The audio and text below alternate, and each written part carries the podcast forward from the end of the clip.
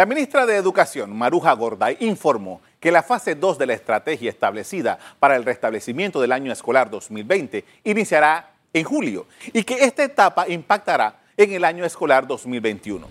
La funcionaria sostuvo que esta fase será a distancia, lo que traerá a la discusión nuevamente el dilema de los pagos en las escuelas privadas por este tipo de método en medio de la crisis.